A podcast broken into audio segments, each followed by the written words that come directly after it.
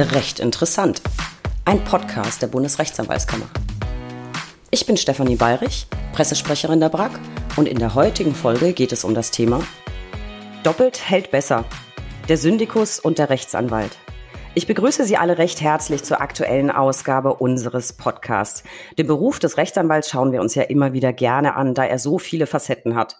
Auch Gründe für das Jurastudium haben wir immer wieder gerne beleuchtet.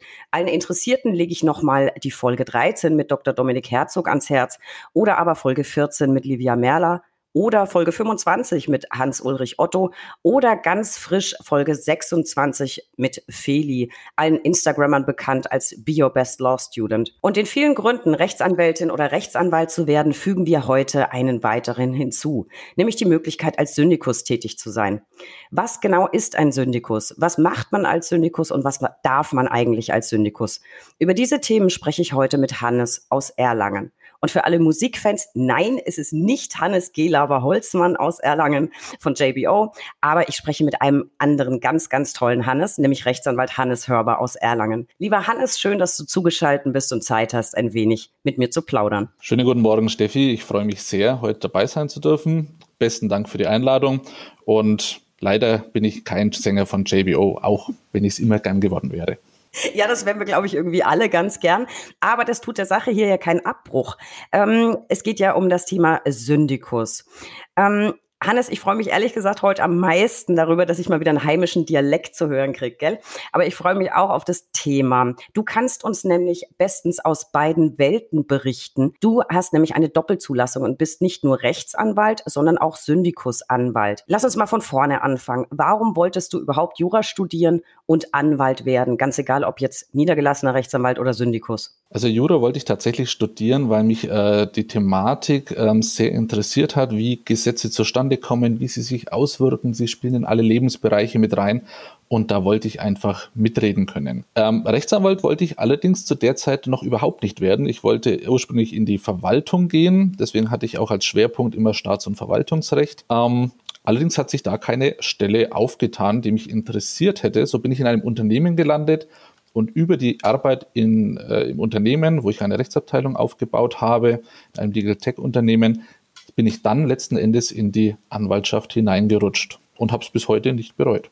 Das klingt auf jeden Fall nach einem spannenden Werdegang. Vielleicht schauen wir uns beide Jobs, die du hast, einfach mal ein bisschen näher an. Äh, gucken wir mal auf die Rechtsanwaltstätigkeit. Welche Art von Mandanten hast du denn so und auf welchen Rechtsgebieten bist du tätig? Aufgrund eben ähm, meines Starts in einem ähm, Legal Tech Unternehmen arbeite ich hauptsächlich im Wirtschaftsrecht, also ähm, alles, was mit Gesellschaftsrecht zu tun hat, Handelsrecht zu tun hat, aber auch dem IT- und Datenschutzrecht, weil das da eine große Rolle mitgespielt hat. Und in diesen Bereichen betreue ich auch Mandate ähm, aus der Start-up-Szene, aus äh, Bestandsunternehmen ähm, und berate hier ähm, ja, umfangreich. Startup klingt ziemlich cool, finde ich. Datenschutz ist ja, die Zuhörer wissen, das ist eins meiner absoluten Lieblingsthemen. Das macht mir persönlich in meinem Job immer nur total viel Stress. Ähm, gucken wir auf den Syndikus. Hannes, für welche Art von Unternehmen arbeitest du und was sind da so deine Aufgaben?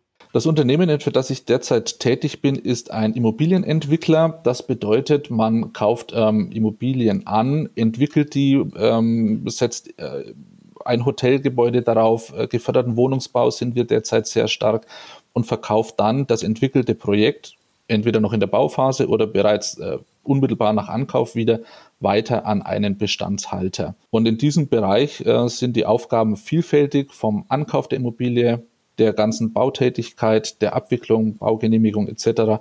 und dann Verkauf, Mängelbearbeitung äh, etc und dann intern gesehen natürlich alles, was innerhalb des Unternehmens selber anfällt. Bist du dann innerhalb des Unternehmens quasi auch äh, Part of HR, also Human Resources? Auf jeden Fall, ja. Also das ist ähm, intern ein ganz großes Thema hier auch immer wieder.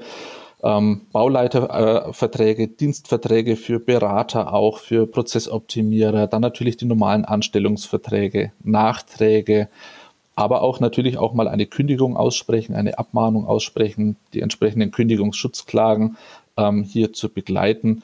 Das ist also ein, ein großer Teil auch der Arbeit, die hier anfällt. Oder wie du gesagt hast, Datenschutz ist auch im Arbeitnehmerdatenschutz natürlich immer wieder ein Thema. Äh, Habe ich das richtig verstanden? Du bist in deinem Unternehmen quasi für alle Rechtsthemen zuständig, die anfallen. Es gibt also nicht für einzelne Rechtsgebiete spezialisierte Syndizi. Nein, wir sind ein ähm, mittelständisches Unternehmen mit äh, 270 Mitarbeitern und haben derzeit ähm, drei Vollzeit-Syndikusstellen.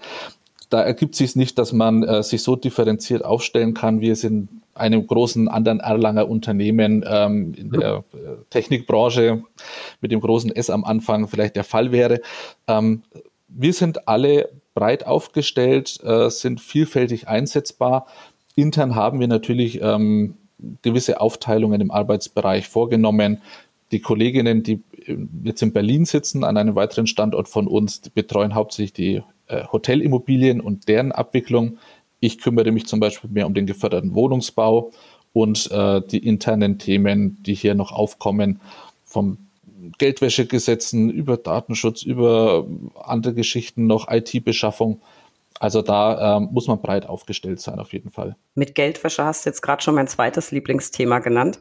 Ähm, klingt auf jeden Fall nach einem wirklich anspruchsvollen Job, da du ja so viele Spektren ab, abbilden musst. Heißt, äh, du bist eigentlich ein echter Allrounder. Hannes, mal so ein bisschen aus dem Nähkästchen. Was, ähm, damit unsere Zuhörer so ein bisschen vergleichen können, was würdest du sagen, war dein spannendster Fall als niedergelassener Rechtsanwalt und was war dein spannendster Fall als Syndikus? Also im Rahmen deiner Verschwiegenheitspflicht natürlich. Ja, natürlich. Also Namen dürfen wir ja immer keine nennen, da muss man aufpassen. Ähm, als äh, freier, niedergelassener Rechtsanwalt finde ich am spannendsten generell immer ähm, Unternehmensgründungen. Ja, also ähm, wenn ich junge Unternehmer auf mich zukommen und sagen, ich möchte hier was gründen, ich möchte was starten, das ist meine Idee, wie setze ich das um? Und dann fängt es an von der ähm, Aufsetzung des Gesellschaftsvertrages bis hin ähm, letzten Endes zur, wie gestalte ich die Homepage auch rechtssicher und dann auch wiederum AGBs etc., solche Themen. Das ist das, was mich am meisten da interessiert und am spannendsten ist. Als Syndikus hingegen ähm, finde ich gerade im Immobilienbereich die Großprojekte natürlich besonders spannend, wenn es da um ja, Hunderte von Millionen Euro zum Teil geht. Ähm, die schiere Größe dieser Projekte, das ist etwas, was äh, von Haus aus einfach schon spannend ist. Ja, und da kann man sich immer wieder neu für begeistern. Klingt auf jeden Fall beides ziemlich spannend, finde ich. Was äh, mich natürlich noch interessieren würde, kriegst du dann überall Rabatt? Also jetzt, wenn du dauernd Startups begleitest und große Immobilienprojekte, hast du jetzt tausend Wohnungen und darfst überall umsonst essen. Ich, das fände ich noch ganz interessant. Nein, denn das äh, schreibt natürlich unser schönes anwaltliches Berufsrecht vor, dass wir keinerlei ähm, Vergünstigungen entgegennehmen dürfen für unsere anwaltliche Tätigkeit. Aber sagen wir es mal so, ähm, wenn man ein lebensmittelproduzierendes Unternehmen aus der Wurstproduktion oder Weinproduktion begleitet und am Schluss des Tages bekommt man ein äh, sehr schmackhaftes Geschenk, dann nimmt man das gerne an natürlich, ja. Ja, wahrscheinlich und, äh, gehört es ja auch zu deiner Beratungstätigkeit. Wenn du die Unternehmensgründung begleitest, musst du ja auch das Produkt kennen, würde ich jetzt einfach mal ja, sagen. Natürlich. Also das, äh, man muss da schon auch äh, die Qualität einmal testen, ob das Hand und Fuß hat. und äh, da sehe ich mich durchaus auch gut aufgestellt, hier eine Expertise abzugeben, ja. Ich finde, das klingt super, super spannend und ich überlege gerade, ob ich so den richtigen beruflichen Weg eingeschlagen habe. Ähm, jetzt zum, zur Syndikustätigkeit, Unternehmensberatung. Ich kann mich noch erinnern, ähm, an meine Referendarstation, die habe ich in einem Unternehmen abgeleistet, in einem großen, sehr, sehr, sehr großen Unternehmen. Und das fand ich ziemlich cool. Ich durfte nämlich am Handbuch für Unternehmens- und Betriebssicherheit mitschreiben. Das war ein extrem spannendes Projekt. Dann musste ich aber auch so ein bisschen langweilige Sachen machen, so wie Abmahnungen prüfen wegen tatsächlich gefälschter Einfahrts- und Parkausweise. Ist ja häufig so, Großunternehmen, Parkplatzmangelware und so. Das fand ich zwar inhaltlich wirklich lustig, dass die Leute auf die Idee kommen, sich Einfahrts- und Parkausweise zu fälschen, weil einfach kein Parkplatz übrig ist. In der Sache fand ich es aber relativ langweilig. Was würdest du sagen, Gibt es in deinem Job als Syndikus auch mal langweilige Tätigkeiten oder ist bei dir immer alles spannend? Nein, es gibt wie in jedem Beruf auch äh, totlangweilige Geschichten. Ähm, das kann die hundertste Telco sein, an der man zwar beteiligt ist, aber äh, nichts dazu zu sagen hat, sondern also andere Fachbereiche in, in, dabei sind. Oder was ich auch furchtbar lästig finde, ist aus dem IT-Bereich 50, 60 Seiten AGBs durchlesen, die am mhm. Ende mit der Umsetzung überhaupt nichts zu tun haben, aber man muss ja halt einmal schon geprüft haben, ob nicht irgendwo doch ein Haken drin ist, der uns am Ende des Tages auf die Füße fallen kann. Ähm, das ist sterbenslangweilig. Und dann gerade im Immobilienbereich hat man es auch öfter mal mit ehemaligen Staatsbetrieben zu tun und das äh, entsprechende Denken ist dort auch noch vorhanden und so werden manche Verhandlungen dann stundenlang, tagelang sehr zäh, ohne dass man vorankommt. Und das ist dann etwas, wo ich sage, das ist äh, unerträglich langweilig, aber gehört dann eben leider auch mal dazu ist dann part of the job. Ähm, Hannes, vielleicht für alle, die sich noch nicht so mit der Materie äh, befasst haben und selber überlegen, hm, werde ich Rechtsanwalt, werde ich Syndikus. Was ist für dich persönlich der größte Unterschied zwischen diesen beiden Job als, äh, Jobs? Als Syndikus darfst du jetzt zum Beispiel nicht alles, was ein niedergelassener Anwalt darf. Genau. Also ist, ähm, man muss ja auch mal wissen, die äh, Tätigkeit oder das Berufsbild des Syndikusrechtsanwalts gibt es noch gar nicht so lange. Deshalb sind die Unterschiede noch entsprechend groß. Ein niedergelassener Rechtsanwalt kann vor jedem Gericht ähm, der Bundesrepublik auftreten und hier seine Mandanten vertreten. Das darf ich als Syndikusrechtsanwalt nicht. Also überall, wo ein Anwaltszwang besteht vor den Landgerichten etc., Oberlandesgerichten, dort darf ich meinen Arbeitgeber nicht vertreten. Wohingegen ich ihn schon vertreten kann, das ist mal vor den Amtsgerichten oder interessanterweise ähm, dann auch vor den Arbeitsgerichten. Da kann man ähm, äh, sicherlich seinen Arbeitgeber vertreten. Ich darf auch keine Kunden meines Arbeitgebers beraten zum Beispiel. Also die anwaltliche Beratungstätigkeit trifft ausschließlich meinen Arbeitgeber. Im Konzernverbund auch mal ähm, die, die verbundenen Unternehmen, die dabei sind im Konzern, aber eben nie externe Dritte. Da muss man sehr vorsichtig sein. Ja, das ist ähm, äh, schon viel Unterschied, was da betrieben wird auch ähm, bei den Rechten, die ich als Syndikusanwalt habe im Hinblick auf Verschwiegenheit, also im Compliance-Umfeld, ähm, steht mir zum Beispiel kein Zeugnisverweigerungsrecht zu, wie es einem niedergelassenen Anwalt jederzeit natürlich möglich ist, der hier sein Berufsgeheimnis wahren muss. Ansonsten aber ähm, treffen uns dieselben berufsrechtlichen Anforderungen im weitesten Fall, abgesehen jetzt mal von der Berufshaftpflichtversicherung. Ähm, als wesentlicher Unterschied würde ich aber sehen, dass man als niedergelassener Rechtsanwalt natürlich immer auch Unternehmer ist. Als Syndikusrechtsanwalt ist man das erstmal nicht. Man ist im, vom Prinzip her erstmal Angestellter. Ja, fand jetzt ganz spannend, das war, es ging ja so ein bisschen in äh, Richtung Stichwort äh, Drittberatungsbefugnis von, von Syndizi. Du hast ja jetzt nur eine Sonderkonstellation, da will ich gleich nochmal einhaken.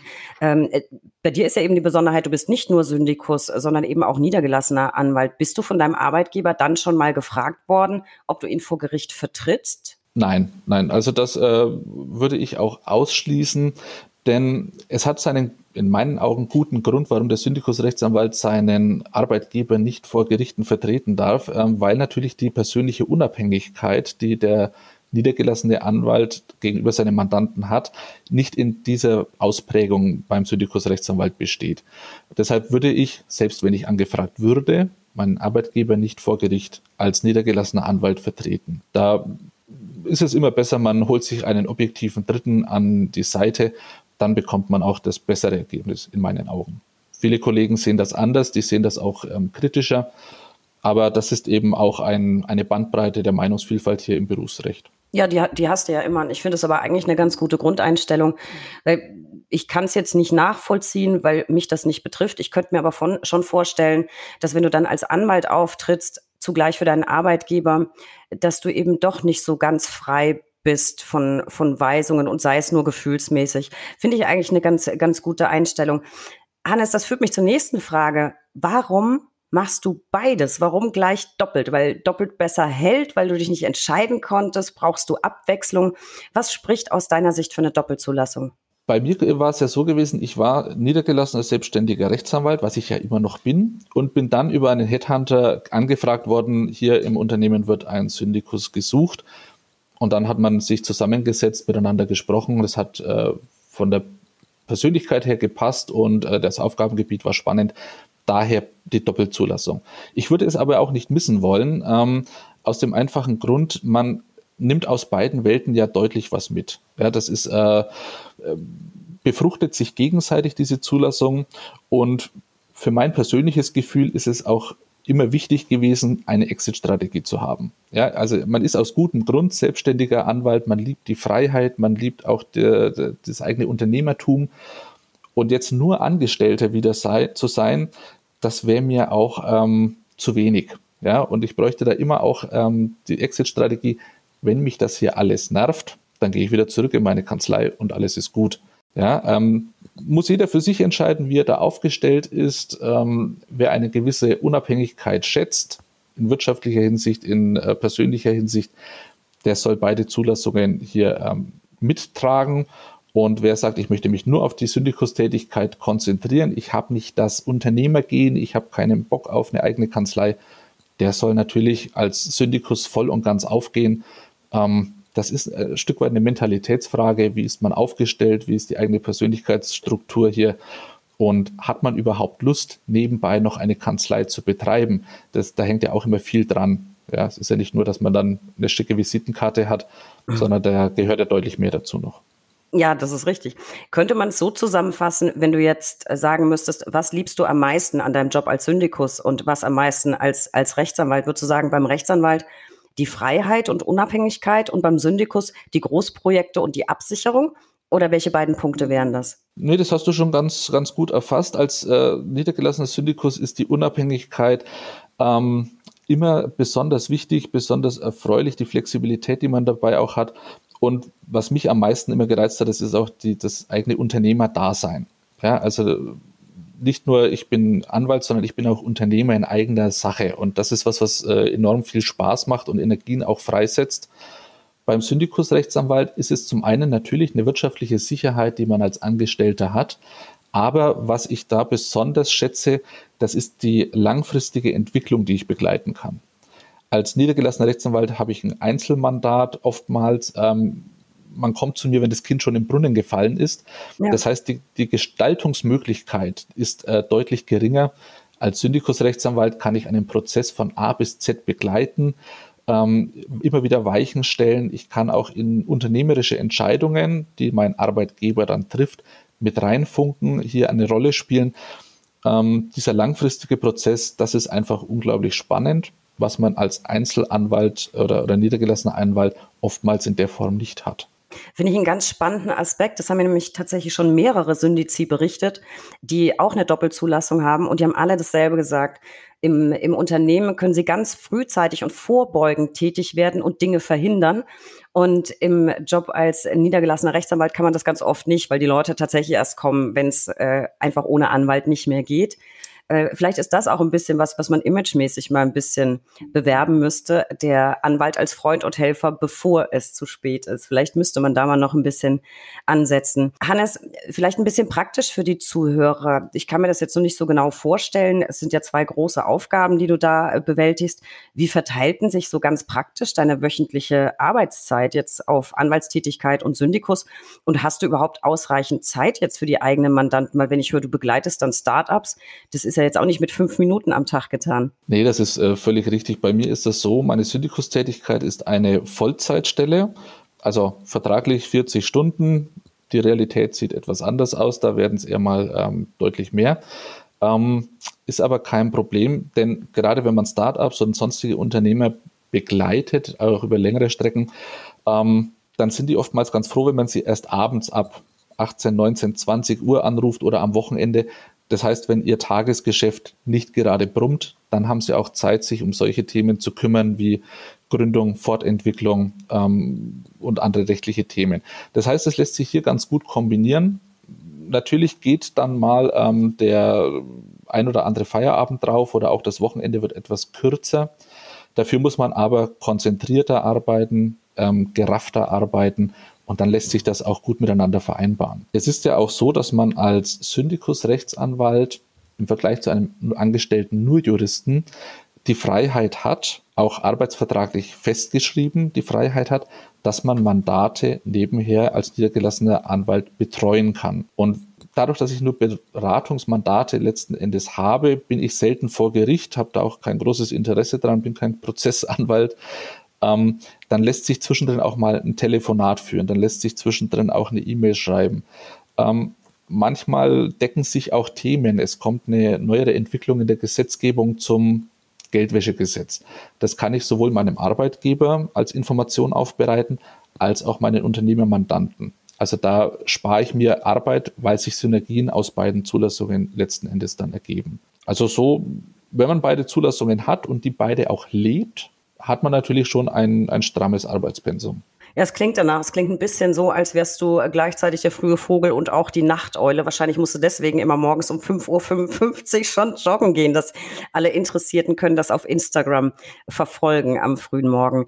Ähm, Hannes, ich schließe daraus, dass es mit der Flexibilität in deinem Unternehmen ganz gut klappt. Es muss ja sowieso jedes Unternehmen freistellen für die Tätigkeit als äh, Anwalt, Nebentätigkeitsgenehmigung.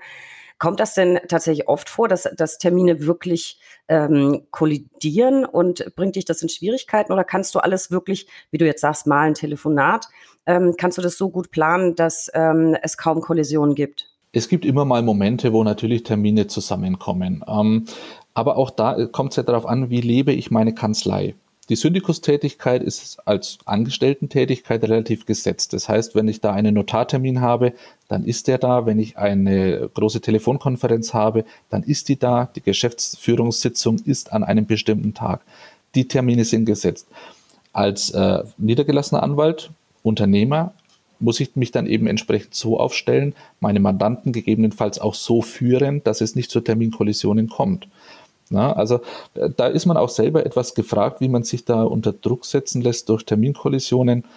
Jetzt habe ich, wie gesagt, noch den Vorteil oder mein Geschäftsfeld so aufgestellt, ich bin kein Prozessanwalt, ich gehe selten vor Gericht. Diese Termine am Vormittag fallen schon mal flach. Und meine anderen Telefonate, ähm, Vertragsbesprechungen, Gründungsbesprechungen etc., das kann ich zu jeder Tages- und Nachtzeit letzten Endes dann nachholen da habe ich schon den Vorteil, wäre ich jetzt nebenbei Strafrecht unterwegs, wo ich dann jeden Tag meine Gerichtsverhandlungen hätte, wäre es natürlich ganz anders, da hätte ich massive Probleme.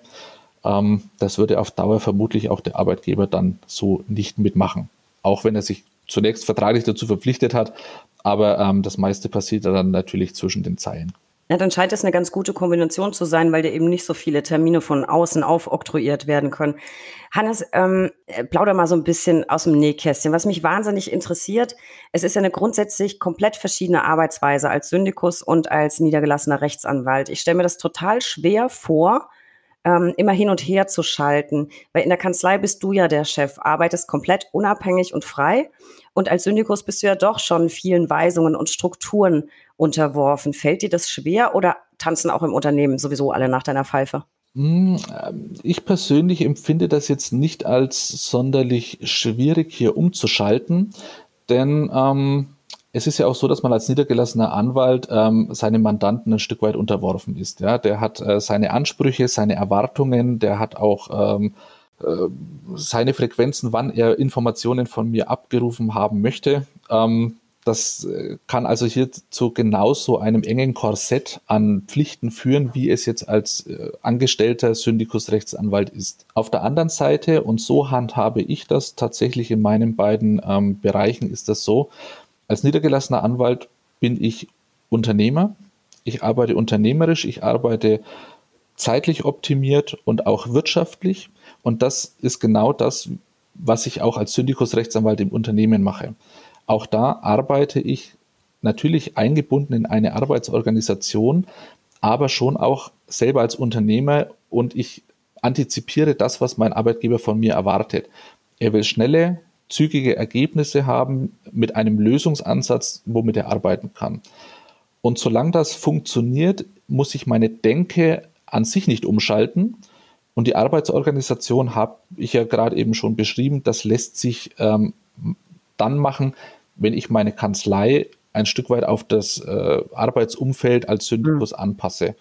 Wenn ich hier also ähm, eine Symbiose schaffen kann als Anwalt, dann fällt mir auch das nicht schwer. Und ja, dieses heutzutage äh, ständige Schlagwort Mindset, wenn das passt ähm, und ich mich als Unternehmer im Unternehmen sehe und als Unternehmer in meiner Kanzlei sehe, funktioniert das auch ganz gut. Und wenn man dann auch noch ein gewisses Standing in der Firma hat, das einem das auch dann erlaubt, ähm, dann ist es wirklich so, dass man auch seine Freiheiten genießen kann.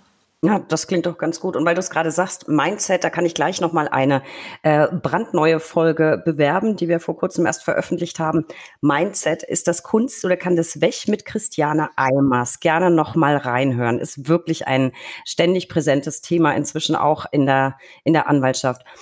Hannes, wir haben ja auch ganz viele Referendare unter unseren Zuhörern, die vielleicht noch so ein bisschen überlegen, welche Richtung schlage ich jetzt genau ein, was mache ich zuerst. Von daher mal taktisch betrachtet, was würdest du empfehlen? Was mache ich zuerst? Anwaltszulassung, Syndikuszulassung, mache ich beides gleichzeitig?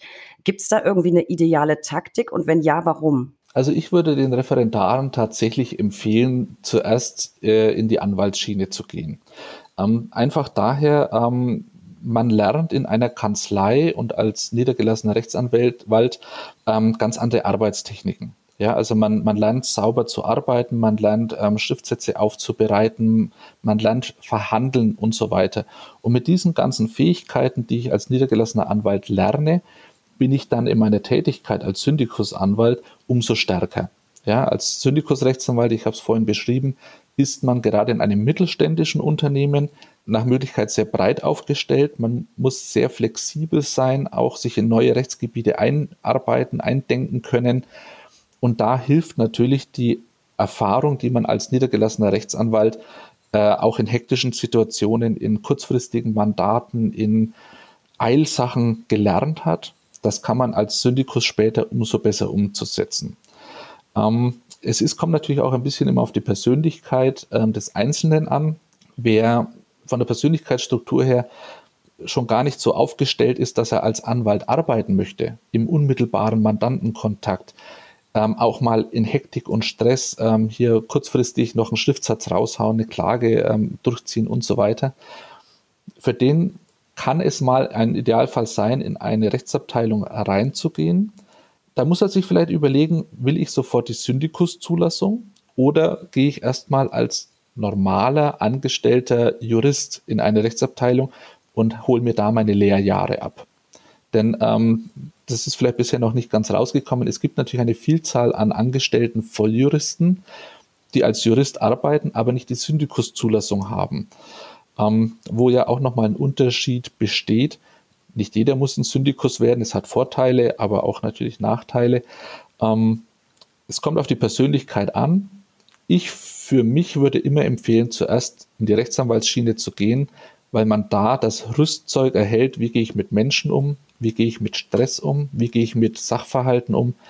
Und diese Erfahrung kann ich dann als Syndikusanwalt natürlich deutlich ausbauen und dann auch ähm, wirtschaftlich ähm, einen Mehrwert für meinen Arbeitgeber bilden. Ja, wahrscheinlich ist es ja auch viel leichter, einen Job in einem Unternehmen zu finden, wenn ich schon ein paar Jahre Berufserfahrung äh, mitbringe und dann läuft sie bei dir, dann kommt der Headhunter ums Eck. Vielleicht ist das eine, eine ganz gute Taktik, aber das lässt ja auch wieder so ein bisschen durchklingen, was du eben schon angesprochen hast. Du hast gesagt, es bilden sich Synergien in beiden Jobs. Bei dir zum Beispiel Thema Geldwäsche war jetzt, war jetzt ein Punkt.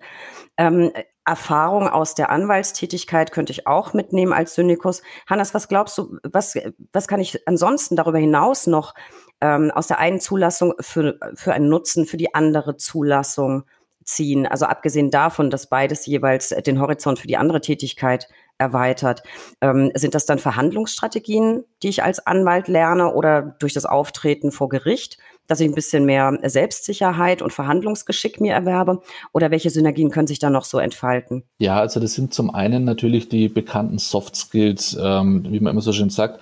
Unser Anwaltsberuf ist ein extrem kommunikativer Beruf. Das ist als Syndikusrechtsanwalt auch nicht anders, denn ich muss immer mit Kollegen im, im Austausch bleiben, ähm, vor allem auch aus ganz anderen Fachrichtungen. Das heißt, ich muss gelernt haben, einen juristischen Sachverhalt auch einem Bauingenieur mitzuteilen, einem Architekten mitzuteilen oder einem Geschäftsführer mitzuteilen, der nicht aus der juristischen Ecke kommt. Ja, also ähm, dieser kommunikative Part, den kann ich auf jeden Fall aus der normalen Anwaltszulassung und der Tätigkeit als niedergelassener Anwalt immer mit rüberziehen. Und äh, wie ich es vorhin auch schon gesagt habe, vor allem auch die unternehmerische Denke. Habe ich meine eigene Kanzlei, ähm, die im Idealfall auch noch Gewinne abwirft, ähm, muss ich eigene unternehmerische Entscheidungen treffen. Das heißt, ich kann mich viel besser in meinen Arbeitgeber hineindenken, der jetzt von mir zu einer konkreten Frage keine 20-seitigen ähm, Gutachten haben möchte, ähm, die hochwissenschaftlich ist, sondern der möchte eine E-Mail zurückhaben, wo ganz oben steht Ja oder Nein. Und wenn Nein, wie dann doch? Ja? Ähm, und diese Tätigkeit, diese Fähigkeit, ähm, unternehmerisch zu denken, lösungsorientiert zu denken, die kann ich aus der Anwaltschaft, vor allem wenn ich eine eigene Kanzlei führe, natürlich eins zu eins umsetzen. Ja, das, und auf der anderen Seite bei einem Arbeitgeber, einem Indust in der Industrie zum Beispiel, ich lerne ganz neue Prozesse kennen, Arbeitsabläufe kennen, ähm, Strukturen kennen, Optimierungsmöglichkeiten kennen, technischer Art oder ähm, einfach von, von der Prozessoptimierung her, die ich wiederum in meine Kanzlei überführen kann. So lerne ich auch meine Kanzlei, für die ich wenig Zeit habe aufgrund der Syndikustätigkeit, umso straffer zu führen und umso wirtschaftlicher zu führen, was am Ende dann natürlich am, als Umsatz, als Gewinn für mich dann wieder rauskommt. Win-Win-Situation, danach klingt es ein bisschen. Was mir gerade einfällt, eigentlich kannst du auch sehr gut aus der Syndikustätigkeit sprachlich und rhetorisch was mitnehmen in die Anwaltstätigkeit. Weil uns wird ja immer nachgesagt, äh, Schachtelsätze und Konsorten. Wenn ich natürlich in einem Wirtschaftsunternehmen arbeite, brauche ich so gar nicht anfangen im Arbeitsalltag. Da brauche ich dem Chef nicht eine, ne, wie du es auch sagtest, eine komplizierte E-Mail schreiben. Das ist ja eigentlich auch wieder was, was ich in meine tagtägliche Anwaltstätigkeit mit normalen Mandanten mitnehmen kann, dass ich lerne, mich ein bisschen straffer und vielleicht leichter verständlich auszudrücken. Da hat ja der ein oder andere von uns auch so ein bisschen Schwierigkeiten manchmal damit. Ähm, ähm, Hannes, lass mal ein bisschen Blick auf Zahlen werfen und auf Trends. Ähm, die BRAC veröffentlicht ja jedes Jahr Mitgliederstatistiken, kann man nachlesen unter www.brac.de. Und was ich ganz interessant finde, die Mitgliederzahlen insgesamt bei den Kammern sind ein bisschen zurückgegangen, Stand 1.1.21. Die Einzelzulassungen der Rechtsanwälte, die sind deutlich zurückgegangen ähm, zugunsten von Syndikuszulassung. Also wir haben mehr Syndizi. Und äh, spannend finde ich, dass die meisten tatsächlich Doppelzulassungen haben, nämlich 16.500, also roundabout. Nur Syndizi gibt's nur etwa rund 4.400. Es sieht also so ein bisschen aus, als zeichnet sich da so ein Trend ab ähm, zum Syndikus und letztlich auch ein Trend zur Zweizulassung. Äh, glaubst du, das ist so? Haben wir da gerade einen Trend? Hm, davon möchte ich derzeit noch nicht sprechen tatsächlich. Ich glaube, es sind noch die Nachwirkungen einfach der Einführung des Syndikus Zulassung als solchen von 2016, dass jetzt immer mehr ähm, Kollegen, die bisher als Juristen in einer Rechtsabteilung angestellt waren, die Vorteile der Syndikus Zulassung erkennen und auch die Möglichkeit jetzt überhaupt erst kennen, was ja ganz klar ist, ähm, hauptsächlich auch die Befreiung der Rentenversicherung zugunsten des Versorgungswerks der Rechtsanwälte. Das ist ein äh, wirtschaftlicher Faktor, der hier, glaube ich, ähm, als Hebel noch deutlich zieht. Und dann ist es auch so, ähm, die Tätigkeit oder das Berufsbild des Syndikusrechtsanwalts setzt sich auch bei den Arbeitgebern zunehmend durch. Die können bisher vielleicht oftmals mit dem äh, Bild des Syndikusrechtsanwalts nichts anfangen. Ähm, wehren sich natürlich auch gegen die Freiheiten, die ein Syndikusrechtsanwalt im Vergleich zu einem Juristen in normaler Anstellung hat, ähm, auch. Und diese Gemengelage an ähm, Selbstbewusstsein des ähm, Juristen, der jetzt als Syndikus zugelassen werden möchte, und auch dem Erkennen des Arbeitgebers einen, äh, eines Syndikusrechtsanwaltszulassung bringt auch Vorteile. Ähm, das führt, glaube ich, dazu, dass man hier ähm, eine zunehmende Zahl an Zulassungen einfach hat. Ähm, die Doppelzulassung ergibt sich daraus, dass man einfach sagt, naja, dann, wenn ich sowieso schon die Syndikuszulassung habe, dann hänge ich mir eben auch noch ein Schild in meine Wohnzimmerkanzlei. Wie viele dann tatsächlich auch als äh, niedergelassener Rechtsanwalt zusätzlich zur Syndikustätigkeit noch auch praktizieren und, und äh, hier Mandate annehmen und nicht nur der, das Knöllchen vom Nachbarn hier mal ähm, sich ausstreiten. Das ist die andere Frage, ja. Oder ob es äh, nur hilft, dass ich noch eine Metrocard bekomme, um hier ähm, lustig einkaufen zu gehen. Das sind die, die Fragen, die man dahinter mal untersuchen könnte. Ein richtiger Trend, ja, würde ich jetzt da noch nicht so rein interpretieren dazu. Da möchte ich aber nochmal nachhaken. Du sagst, es setzt sich langsam auch so bei den Unternehmen ein bisschen fest, dass es den Syndikus gibt. Du hast es auch erwähnt, seit 2016, Januar gibt's das. Das heißt, yay, wir hatten im Januar eigentlich Syndikusjubiläum. Glaubst du, dass sich nicht nur bei den Unternehmen, sondern allgemein jetzt nicht nur Bevölkerung, sondern vielleicht auch bei den niedergelassenen Anwälten die Wahrnehmung der Syndizi in diesen fünf Jahren äh, verändert hat, weil neues Gesetz, erstmals erst e echter, richtig echter Status. Glaubst du, da hat sich ein bisschen die Wahrnehmung verändert? Ja, das auf jeden Fall. Also den Eindruck habe ich schon. Ähm, zuerst musste sich mal der Syndikus-Rechtsanwalt auch durchsetzen bei den niedergelassenen Kollegen. Was ist das überhaupt? Was stellt der dar? Ähm, welche Funktion und Aufgabe hat er? Äh, ist er Konkurrenz? Das ist natürlich auch immer eine Angstfrage gewesen. Ähm, und so hat sich das Stück für Stück auch ähm, jetzt durchgesetzt. Wir haben zum Beispiel bei uns auch in der Rechtsanwaltskammer ähm, Nürnberg, der ich in, aus Erlangen angehöre, auch jetzt zum Beispiel einen Syndikus-Rechtsanwalt im Vorstand sitzen, der ähm, die Syndizi ähm, hier mit vertritt. Also die Wahrnehmung in der Anwaltschaft und auch in der Öffentlichkeit, dass es Syndikus-Rechtsanwälte gibt, die oftmals, wenn sie dann General Counsel heißen oder Chief Legal Officer, wie auch immer, gar nicht als Syndikus-Rechtsanwälte auftreten.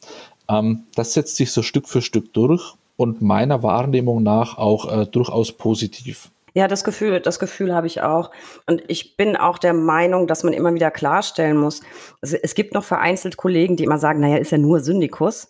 Ähm, das halte ich äh, für völlig Quatsch. Jeder Syndikusanwalt ist Mitglied der Kammer und er ist ein Rechtsanwalt wie wir alle. Es ist nur eine besondere Ausprägung davon. Und das ist keine Abstufung oder ähnliches, sondern absolut gleichwertig, nur einfach ein bisschen anders ausgerichtet. Ähm, vielleicht noch mal einen Schritt zurück, Hannes, äh, noch mal zu Zahlen, äh, weil ich habe meine Hausaufgaben gemacht. Jetzt habe ich die Zahlen rausgesucht. Jetzt muss ich sie natürlich auch noch ansprechen. Und ich finde es tatsächlich auch sehr spannend, wenn man sich nämlich den hohen Anteil an weiblichen Syndizi anguckt. Ähm, bei den doppelt zugelassenen sind es 44,5 auch roundabout Prozent. Bei den reinen Syndikus, an nur Syndizi, sind es über 50 Prozent, nämlich sogar 56,5 Prozent. Ähm, kann man auch nachgucken in unserer Mitgliederstatistik. Was, was glaubst du, woran, woran liegt das? Warum oder ist der Job für Frauen besonders attraktiv? Und falls ja, warum? Oder warum ist der weibliche Anteil so extrem hoch? Wir brauchen ja bald eine Männerquote bei Syndizi. Äh, auf jeden Fall, natürlich. Also es äh, braucht immer Männerquoten, damit wir nicht ganz untergehen. Ähm, denn die, die Anwaltschaft wird ja insgesamt immer weiblicher, also sowohl bei den, bei den Absolventinnen als auch Referendarinnen. Ähm, ich äh, möchte da die, die Syndikus-Zulassung fast ein bisschen vergleichen mit dem Staatsdienst, sowohl in der Verwaltung als auch dann äh, im, im, äh, im Justizbereich. Es ist natürlich ein besonders attraktiver Bereich, ähm, auch für, für Frauen, weil es eine wirtschaftliche Sicherheit gibt. Es ist ein hochspannender, intellektuell auch fordernder Beruf, was ja ähm, viele Frauen auch ähm, im juristischen Bereich suchen, ja, ähm, ohne gleichzeitig die eigene ähm, unternehmerische Tätigkeit und wirtschaftliche Unsicherheit ausleben zu müssen als niedergelassene Anwältin. Und daher ist es äh, sehr attraktiv. Man hat die wirtschaftliche Sicherheit, man hat ähm, auch die berufliche Sicherheit, ähm, dass, dass äh, es immer weitergeht. Man hat alle Vorteile eines normalen Angestellten, äh, sollte es irgendwann mal in die Familienplanung gehen, mit Mutterschutz, Elternzeit, ähm, Teilzeitanspruch und so weiter, was natürlich schon interessant ist. Und wenn man jetzt nicht so aufgestellt ist, dass man, dass man unternehmerisch ähm, da rausgeht, um seine eigene Kanzlei groß zu machen. Ähm, ich sehe das jeden Tag bei Instagram. Es gibt ganz hervorragende Kolleginnen, die auch echte Macher sind und ja. ähm, ähm, also wirklich Tiere auch im unternehmerischen Bereich sind. Die, die werden das so oder so machen. Aber die Syndikustätigkeit ist einfach ähm, ein hochattraktiver Bereich, wenn man diese wirtschaftliche Unsicherheit nicht tragen möchte. Aber gleichzeitig ähm, viel reisen möchte, dann ist die Syndikustätigkeit in einem Unternehmen immer attraktiv. Das hört man ja so ein bisschen an, an deinen Aufgaben. Es sind ja große, große, ähm, auch hochdotierte Projekte, an die man jetzt vielleicht in der einzelnen Kanzlei gar nicht rankommen würde. Das ist ja ein unheimlich spannendes Tätigkeitsfeld. Und ich glaube auch, ich bin da ganz deiner Meinung, es gibt, ähm, glaube ich, beides in der, in der weiblichen Anwaltschaft. Ich kenne natürlich die Kolleginnen auch auf Instagram. Es ist unfassbar, was es für tolle, erfolgreiche Frauen gibt. Ich kann aber durchaus auch den Ansatz verstehen, dass man sagt, ach, ich möchte mich gerne im Unternehmen verwirklichen. Da kannst du ja auch richtig toll Karriere machen. Das kann ja auch relativ weit nach oben gehen. So ist es nicht. Ähm, vielleicht ist das ein, ein, möglicher Grund. Eben so ein, so ein Stück weit Sicherheit hängt natürlich von der eigenen Lebensplanung ab, ob man das ähm, für sich in Anspruch nehmen möchte oder nicht. Ähm, genau, also ich sehe es auch bei, bei mir im Unternehmen. Die anderen Kolleginnen, das war, sind alles Frauen als Syndikusrechtsanwältinnen. Ähm, unser Vorstand Recht ist auch eine Frau, also selber eben, also hat äh, immer noch, glaube ich, ihre, ihre Zulassung als Rechtsanwältin auch, ähm, hat jahrelang auch da gearbeitet und ist dann in den Vorstand aufgestiegen. Das heißt, also ich bin auch umgeben von äh, lauter tollen Juristinnen. Ähm, von daher ist es, äh, gibt sich das Bild schon wieder, ja, dass hier die, die Männer fast in der Unterzahl sind. Für die ist es wahrscheinlich manchmal interessanter, dann das, was sie im Unternehmen reisen, dann selber als Unternehmer zu reisen. Ja, das ist äh, eine Mentalitätsfrage, einfach wie man da aufgestellt ist. Ähm, die Vorteile der äh, Angestellten-Modalitäten, äh, die sprechen natürlich für sich. Ja, das ist klar. Aber das Schöne ist ja an, an unserem Beruf, das finde ich so großartig, es ist ja für jeden was dabei, ganz egal, wie man persönlich jetzt ausgeprägt ist.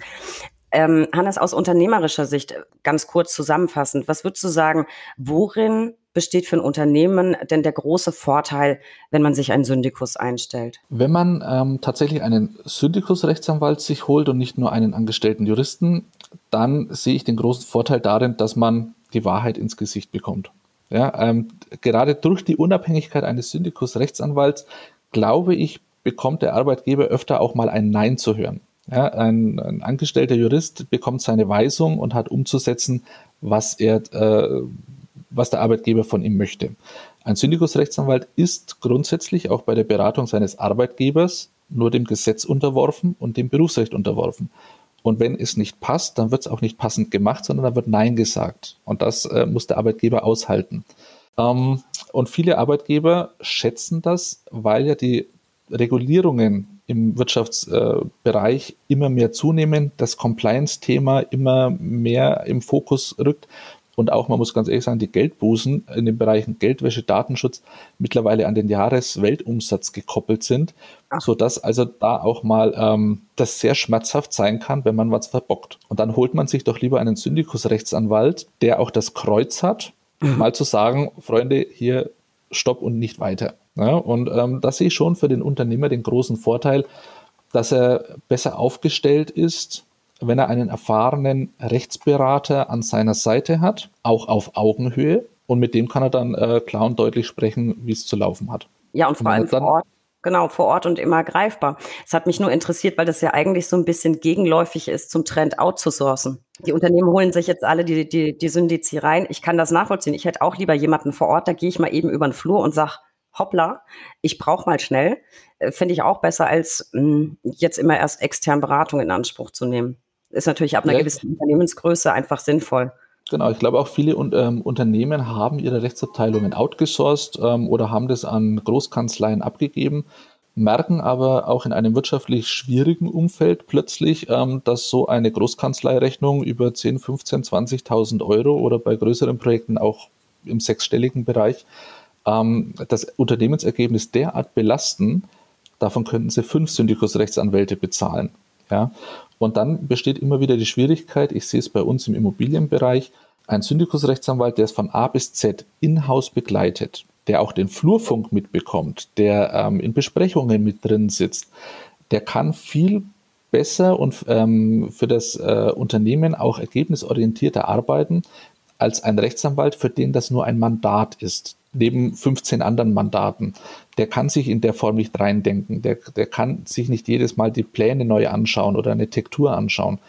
Ähm, und hier hat natürlich der Syndikusrechtsanwalt ganz klar den Vorteil, er weiß, worum es geht. Man muss es ihm nicht zehnmal erklären und er kennt auch die Zwischentöne. Er kennt ähm, auch mal ein Telefonat, wo mal was un unter der Hand gesagt worden ist ja, und kann entsprechend reagieren. Das sind alles Vorteile, die am Schluss, und darauf kommt es dem Arbeitgeber ausschließlich an, natürlich äh, seine Gewinne optimieren und nicht zusätzlich noch Geld kosten. Ist einleuchtend, ne? von A bis Z einfach dabei, Gesamtpaket. Jetzt vielleicht noch mal so ein bisschen in, in Richtung unserer Referendare geguckt. Ich kann mich erinnern, ich war ja auch bei der Kammer Hamburg, da ging das gerade los mit der Syndikuszulassung. Ich kann mich erinnern, Gott sei Dank war ich nicht dafür zuständig. Riesenaufwand für die Kollegen, dieses neue Zulassungsverfahren zu etablieren. Am Anfang lief es auch mit der Rentenversicherung. Alles andere als Rundverfahren haben auch gedauert. Es gab noch keine Rechtssicherheit. Ähm, vielleicht für die, die jetzt mit dem Gedanken spielen, auch Syndikus zu werden. Wie läuft die Zulassung ab? Und ähm, hattest du persönlich Probleme mit der Rentenversicherung? Erzähl mal so ein bisschen. Da kann ich noch aus meiner ähm, Anfangszeit, als, als äh, ich beruflich gestartet bin, erzählen. Ähm, da gab es die Zulassung noch nicht. und ich ähm, habe quasi ähm, in dem Unternehmen, in dem ich war, die Rechtsabteilung erst aufgebaut und habe mich dann einfach Justiziar geschimpft. Ja, da gab es noch keine formelle Bezeichnung. Ähm, habe dann aber mich auch von der Rennversicherung befreien lassen, wurde zwischenzeitlich dann Rechtsanwalt niedergelassener Art und hatte jetzt dann, ähm, als ich wieder in die Syndikustätigkeit mit rüber gewechselt bin, keine Probleme mehr. Also unsere äh, Rechtsanwaltskammer in Nürnberg hier, die war auch top aufgestellt, die haben dafür extra Personal auch abgestellt. Der Ablauf funktioniert wie bei der ganz normalen Zulassung auch. Ähm, ich muss ein großes Formular ausfüllen, ich muss meinen Arbeitsvertrag ähm, mit reinschicken, in dem die Tätigkeiten festgehalten sind.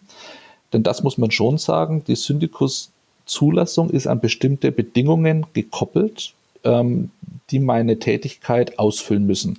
Von der Rechtsberatung, der, über Vertragsgestaltung und so weiter, das lässt sich alles in der Brau nachlesen. Ähm, und die müssen auch dargestellt sein. Und wenn das alles funktioniert ähm, und ich auch meine Freistellungserklärungen vom Arbeitgeber mit reingereicht habe, dann wickelt das die ähm, Rechtsanwaltskammer ganz normal professionell ab, wie bei jeder anderen Zulassungsantrag auch. Sofern nichts dagegen spricht, wird man irgendwann geladen zur Vereidigung, ähm, wird zwischen den niedergelassenen Kollegen auch ganz normal vereidigt, weil man ja Teil der Rechtsanwaltskammer ist und nicht irgendwer. Und dann läuft das äh, seinen gewohnten Gang. Danach muss man noch ähm, die Befreiungsanträge an die Deutsche Rentenversicherung stellen. Die Vorprüfung der Rechtsanwaltskammer und die Zulassung der Rechtsanwaltskammer ist hier allerdings ähm, entscheidend, sodass die Deutsche Rentenversicherung im Regelfall hier ähm, kein Einspruchs- oder Widerspruchsrecht mehr hat, außer sie erkennt irgendwo nochmal, ähm, dass eine dieser Voraussetzungen nicht gegeben ist. Da muss man sich leider rumstreiten und da kenne ich auch Kollegen, die äh, das leider über Jahre durchgestritten haben, ja. ähm, weil sich die Rentenversicherung dann nach wie vor sehr quer stellt, obwohl es vom Gesetzgeber ausdrücklich so gewünscht ist, dass die Rechtsanwaltskammer und deren Votum erstmal bindend ist. Ja, und die Kammern, muss man auch sagen, ist natürlich, sind froh über jeden äh, zugelassenen Anwalt, ob er jetzt Niedergelassener ist oder Syndikusrechtsanwalt. Er zahlt Kammerbeiträge, er ist äh, Mitglied einfach auch von der Statistik her. Also die ähm, sind dann natürlich schon entgegenkommend und meiner Erfahrung nach alles sehr gut aufgestellt von den Abläufen her. Es geht auch alles sehr zügig, ähm, bewegt sich alles je nach Kammerbezirk wahrscheinlich zwischen vier und acht Wochen und dann ist das Thema auch erledigt und man hat seine Zulassungsurkunde, seinen Vereidigungstermin und äh, kann dann entsprechend auch das in seine Signatur aufnehmen. Das war ein schönes Stichwort, äh, Kammer Nürnberg. An der Stelle Liebe Grüße an eine ganz besonders liebe Kollegin, die da arbeitet. Ich glaube, es haben alle Kammern sich wirklich viel Mühe gemacht, auch Infos zusammenzustellen, weil das ja am Anfang so neu war. Keiner wusste. Ich weiß auch, meine Kammer Hamburg hat auch ganz viele Informationen dazu auf der Homepage. Also jeder, der sich dafür interessiert, einfach mal bei der eigenen Kammer vorbeisurfen. Und die Kammern haben sich ja tatsächlich auch regelmäßig äh, kurz geschlossen und eine Arbeitsgruppe gehabt, um das alles möglichst schnell und möglichst effektiv umzusetzen. Und ich glaube, das ist im Wesentlichen ganz gut gelungen. Auf die Rentenversicherung hat man halt dann letzten Endes auch nur bedingt Einfluss. Ähm, aber ich glaube, inzwischen läuft das auch deutlich glatter als noch äh, vor fünf Jahren. Hannes, du hast es schon, schon ein bisschen angedeutet, eben du magst beides und das eine ist aber vielleicht Exit für das andere. So ganz langfristig. Bleibt es bei der Doppelspitze, Angriff in der Doppelspitze oder was müsste passieren, dass du dich mit ganzem Herzen dann doch für eine der beiden Varianten entscheidest? Hm, also derzeit und auf absehbare Zeit genieße ich tatsächlich beide Welten. Ja, weil jede hat natürlich ihre Vorteile, ihre Reize und solange sich das miteinander vereinbaren lässt, sehe ich jetzt keinen Grund, warum man äh, eines davon entfallen lassen sollte. Ähm, irgendwann vielleicht wieder nur äh, niedergelassener Rechtsanwalt zu sein, würde mich dann reizen, ähm, wenn im Unternehmen alles zu viel Alltag werden würde. Ja, also es, es gibt natürlich auch ähm, andere Unternehmen, wo die Abläufe immer wieder die gleichen sind. Da kann es dann schon passieren, dass man irgendwann auch mal als Syndikusrechtsanwalt sagt, hier habe ich keine neuen Herausforderungen mehr, ähm, hier passiert nichts mehr, was mich reizt. Entweder wechsle ich dann den Arbeitgeber, das Unternehmen, muss dann wieder meine Zulassung neu beantragen oder die Befreiung von der Rente. Ähm, oder ich gehe in die niedergelassene äh, Anwaltschaft zurück. Das sehe ich jetzt bei uns im Unternehmen und gerade im Immobilienmarkt nicht, vor allem nachdem wir jetzt im geförderten Wohnungsbau neu aufgestellt sind. Also da bleibt es, glaube ich, auf absehbare Zeit so spannend, dass ich da genug zu tun haben werde. Ähm, Geldwäsche, Datenschutz, das sind immer Sachen, die ständig im Wandel und Fluss bleiben. auch da wird es spannend äh, weiterhin fortgehen. Ja, aber wenn, dann würde ich eher wieder zurück in die Anwaltschaft wechseln, als die Anwaltszulassung zugunsten des Syndikusrechtsanwalts mhm. abgeben. Das wird eher nicht passieren. Jetzt hast du natürlich aus meiner Sicht letzten Endes ähm, nicht so richtig Werbung gemacht, weil du immer Themen ansprichst wie Datenschutz und Geldwäsche. Leute, es sind beides tolle Jobs und was bei mir hängen geblieben ist, ist Wurst, Wein und Immobilien. Darum geht's letztlich auch nicht mehr um Datenschutz und Geldwäsche. Nee, das ist so mein persönliches Ding. Ich mag einfach die, ich finde die beiden Themen einfach wahnsinnig kompliziert. Hannes, ich habe mir eigentlich geschworen, dass ich das im Podcast nicht nochmal anspreche, äh, weil es keiner mehr hören kann. Aber jetzt habe ich mal die Chance, vergleichend in zwei Jobs reinzugucken. Also doch nochmal ganz am Rande äh, Corona. Ihr musstet euch ja wahrscheinlich im Unternehmen genauso umstellen wie du in der Kanzlei. Und mich würde jetzt interessieren, in welchem Job hat sich für dich mehr verändert und wo lief die Arbeitsweise und die Kommunikation besser? Im Unternehmen oder bei dir in der Kanzlei? Was war schneller krisenfest? Also ich muss sagen, in der Kanzlei ähm, hat sich überhaupt nichts geändert, dadurch, dass ich ähm, Unternehmen berate äh, bundesweit. Wir haben immer nur per E-Mail, Telefon ähm, kommuniziert, weitestgehend. Ähm, persönliche Treffen bremsen sowohl den Unternehmer aus als mich auch als, als Berater. Deswegen haben wir das äh, eigentlich immer sehr knackig äh, digital gehalten. Da hat sich nichts getan. Die Arbeitsbelastung hat eher zugenommen, weil natürlich deutlich mehr Beratungsbedarf plötzlich da war in allen Bereichen, gerade bei den Unternehmen. Wie geht sie mit der Situation um? Ähm, gerade auch äh, Kurzarbeitsgeschichten, da kamen sehr viele Anfragen am Anfang.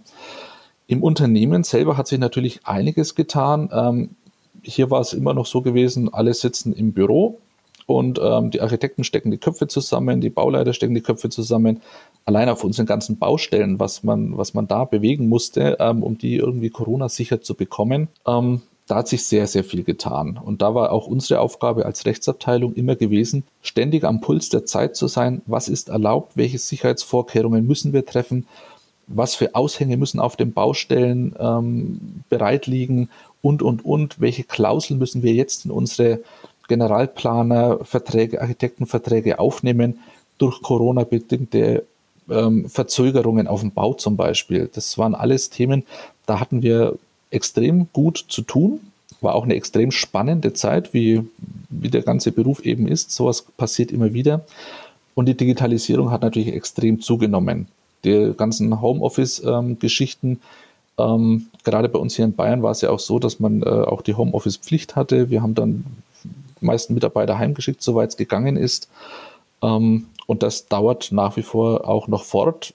Jetzt ging es darum, einen Betriebsarzt aufzutreiben, damit auch äh, die Kollegen hier alle einen Impftermin über eine Betriebsimpfung, Betriebsarzt bekommen können. Ähm, das sind super spannende Themen, wo auch äh, Corona seine Rolle gespielt hat und die uns alle da über Monate hinweg sehr bewegt und äh, nach wie vor auch auf dem äh, auf Trab halten, ja.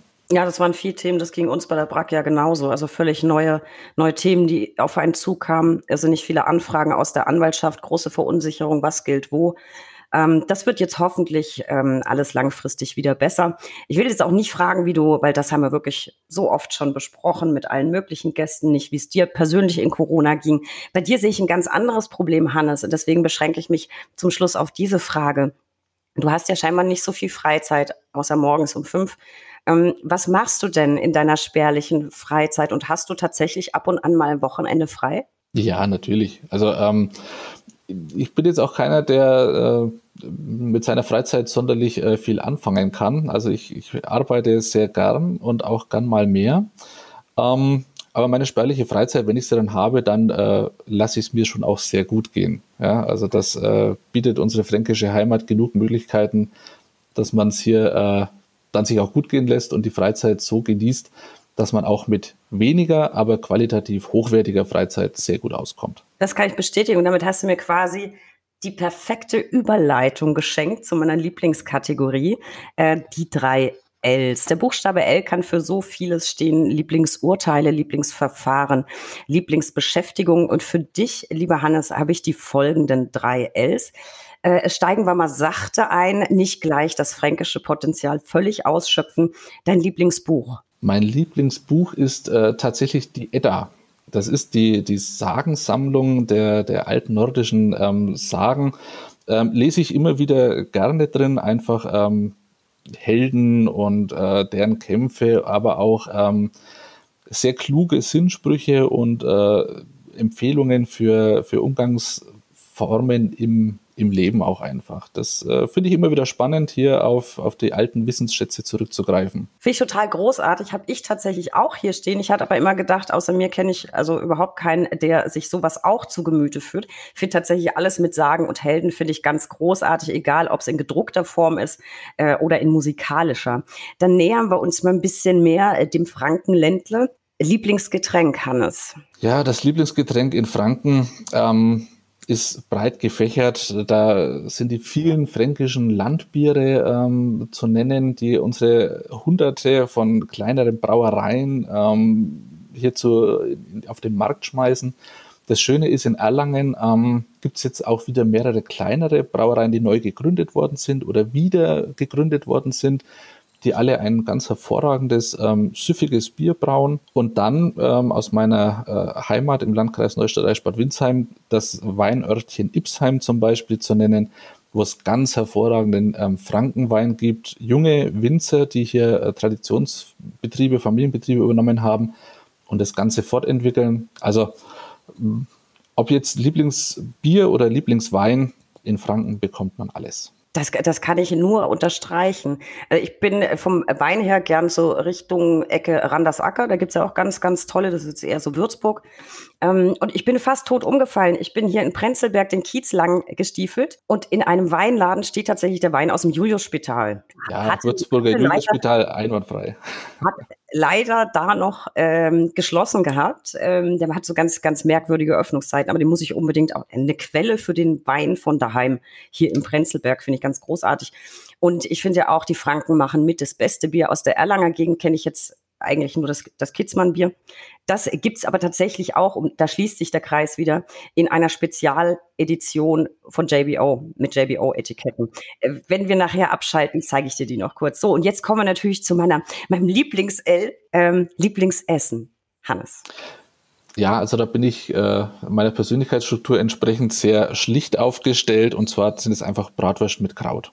Fränkische Bratwurst mit Kraut, und eine Scheibe Brot dazu und ich habe den Himmel auf Erden. Mehr brauche ich gar nicht. Unfassbar, unfassbar gut. Das fehlt mir so sehr und ich probiere mich immer verzweifelt in Berlin bei guten Metzgern immer wieder durch. Du kriegst es hier nicht. Du kriegst keine fränkischen Bratwürste. Ich liebe das so sehr. Das muss natürlich dann richtig gutes fränkisches Brot auch dazu sein. Richtig schön mit Kruste. Und ich habe es tatsächlich, ich glaube, letztes oder vorletztes Jahr bei einem Besuch bei meiner Mama in Würzburg geschafft. Ähm, ich habe es Fränkisch-Woscht-Massaker genannt und habe wirklich drei Tage lang war ich da und habe jeden Tag woanders Bratwurst und abends Schlachtplatte gegessen. Oder Blutwurst oder Leberwurst, was auch immer. Auf jeden Fall zweimal täglich. Und dann hat es mir nach den drei Tagen, hat es mir dann für ein halbes Jahr wieder gereicht, die ich in Berlin ertragen konnte. Aber gebe ich dir recht, das ist der Himmel auf Erden, finde ich auch.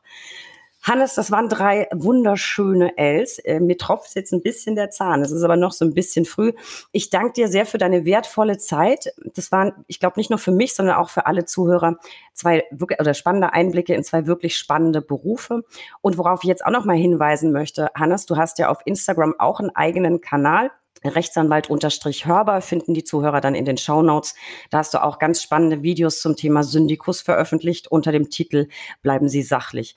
Gefällt mir sehr gut und so bin ich ja letztlich auch auf dich gekommen sollte man sich unbedingt mal anhören ähm, oder reinschauen. Sehr viel Wissenswertes. Wenn ich jetzt schon dabei bin, Zuhörer, besuchen Sie gerne unsere Sonderseite noch immer zu Corona unter www.brack.de slash Corona. Sie finden auf www.brack.de aber auch die Mitgliederzahlen, die ich vorhin angesprochen habe. Bitte abonnieren Sie diesen Podcast. Wir freuen uns über jeden neuen Zuhörer und auch uns finden Sie auf Instagram unter recht unterstrich interessant. Hannes, ich danke dir, das hat mir wirklich viel Spaß gemacht. Super viel Neues habe ich gelernt und ich hoffe, wir sehen uns eines Tages auf eine fränkische Bratwurst daheim und auf ein Bier. Bleib bitte gesund und vielen Dank für deine Zeit. Ganz herzlichen Dank, Steffi. Es hat mich äh, sehr gefreut, dass du mich eingeladen hast ähm, äh, und vor allem, dass wir mal dieses Berufsbild des Syndikusrechtsanwalts hier auch darstellen konnten. Wir sind nämlich händeringend immer auf der Suche nach äh, jungen Kollegen, die motiviert sind, ähm, gut ausgebildet sind, aber genauso auch ähm, erfahrene Kollegen. Derzeit ähm, sind wir tatsächlich auch wieder auf der Suche, denn der Beratungsbedarf nimmt immer mehr zu. Und Vielen Dank eben nochmal dafür. Ich freue mich dann, wenn wir uns irgendwann in der Heimat wiedersehen. Ich lade dich gerne ein, komm vorbei ähm, und dann bekommt ihr Berliner auch mal wieder was Anständiges zwischen die Backen. Ja, wobei ich lege ja Wert drauf, ich bin ja eigentlich kein Berliner, ich bin ja Fränkin, aber das machen wir. Auf eine Wurst und auf ein Bier. Ich danke so dir, Hannes. Danke auch. Mach's gut, ciao.